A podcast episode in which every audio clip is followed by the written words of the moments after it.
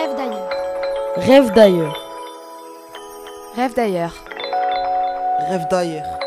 Rêve d'ailleurs.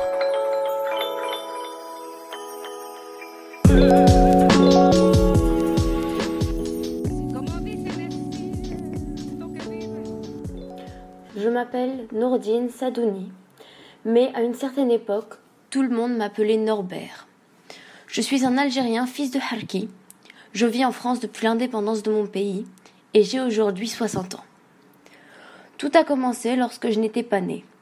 Mon père, Ibrahim Sadouni, sous la pression de l'armée française et à cause du manque de nourriture, a dû s'engager auprès de l'armée française lors de la guerre d'Algérie en 1954. C'est ainsi que ma figure paternelle et 57 000 autres hommes sont entrés dans les troupes supplétives, nous affublant par conséquent de, de ce surnom lourd à porter, qui, au fil du temps, a fini par lester nos vies ainsi que celles de nos enfants. Septembre 1962, une date qui sonnera comme le début d'un combat où chaque faux pas sera fatal. J'avais à cette époque l'âge où le monde des adultes n'était qu'un univers fade et peu attrayant. Quatre ans. J'étais beaucoup trop jeune pour comprendre ce qu'il se passait.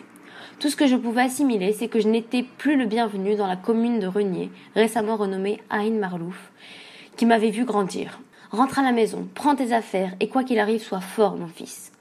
Furent les seuls mots que m'adressa ma mère avant de me tourner le dos et d'attendre devant un camion militaire plein qui s'était arrêté à quelques mètres plus loin. Des perles d'eau salée glissèrent le long de mes joues terreuses à la perspective de quitter mon pays, qui abritait la totalité de mes souvenirs. Nous montâmes dans ce camion, et je retrouvai des enfants de mon village que la guerre n'avait pas épargnés, et avec qui j'allais souvent sur le chemin des plantations d'oliviers.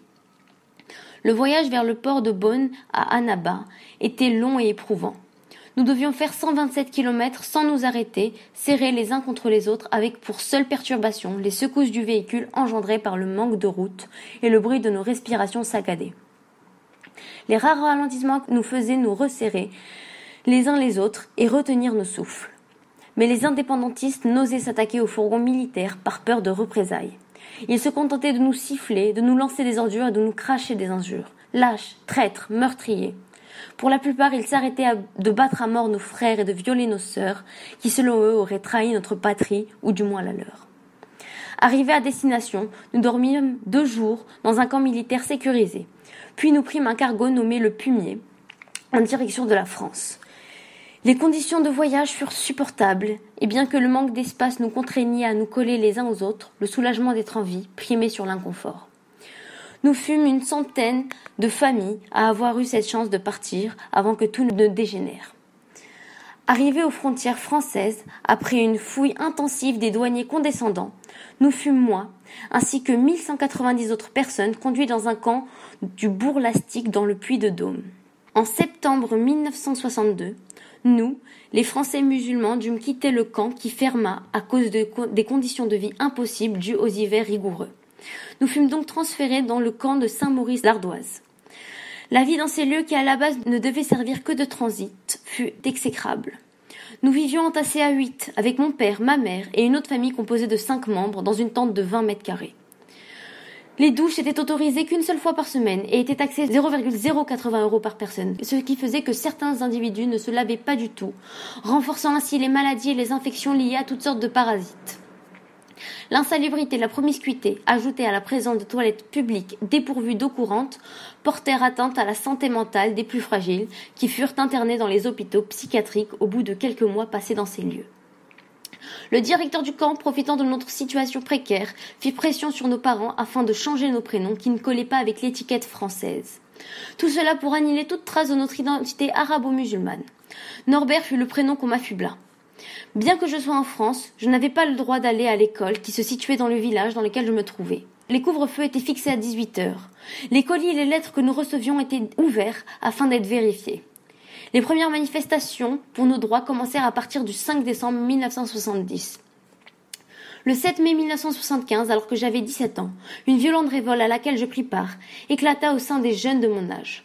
Sa cause, les conditions de vie misérables dans lesquelles nous vivions depuis 13 ans. Les conséquences furent la démission de certains directeurs et la fermeture des hameaux forestiers où des centaines d'anciens supplétifs exerçaient le métier de bûcheron. Cette même année, Plusieurs d'entre nous décidèrent de partir afin de suivre une formation qui nous permettrait de subvenir à nos besoins et à ceux de nos familles qui ne pouvaient se résoudre à quitter ces taudis. Beaucoup abandonnèrent au bout de quelques mois, voire quelques semaines, par peur de vivre seuls, de quitter le confort précaire qui s'était bâti dans les camps, ou découragés par les propos des Français médisants. La volonté de ne plus être dépendante, de ne plus me sentir inférieure, me fit persévérer et au bout de trois mois, je finis par apprendre à lire et à écrire certains mots de la langue française. Tout cela ne servit à rien, puisque seules les vocations que l'on nous pensait capables d'exercer furent celles liées au bâtiment et à la métallurgie. Par manque de choix et de temps, j'optai pour le métier de maçon, ce que je regrette amèrement aujourd'hui car, en plus des rhumatismes causés par l'enchaînement de positions plus inconfortables les unes que les autres, l'accumulation de plâtre dans mes poumons me rend à l'heure qu'il est vulnérable et assisté. Ce métier ingrat ne fait qu'accentuer mon aigreur envers le gouvernement français et sa lâcheté. Tout au long de mon enfance, j'ai été traité en paria, parqué dans des camps et éloigné des villages. Je ne découvris la France que lorsque je saisis l'opportunité de reprendre ma vie en main de l'État. Et 56 ans après, malgré toutes les insultes essuyées de la part des Algériens et des Français, j'ai encore espoir de finir mes jours dans le pays de mes ancêtres, auprès des miens. Rêve d'ailleurs. Rêve d'ailleurs. Rêve d'ailleurs. Rêve d'ailleurs. Rêve d'ailleurs. Thank you.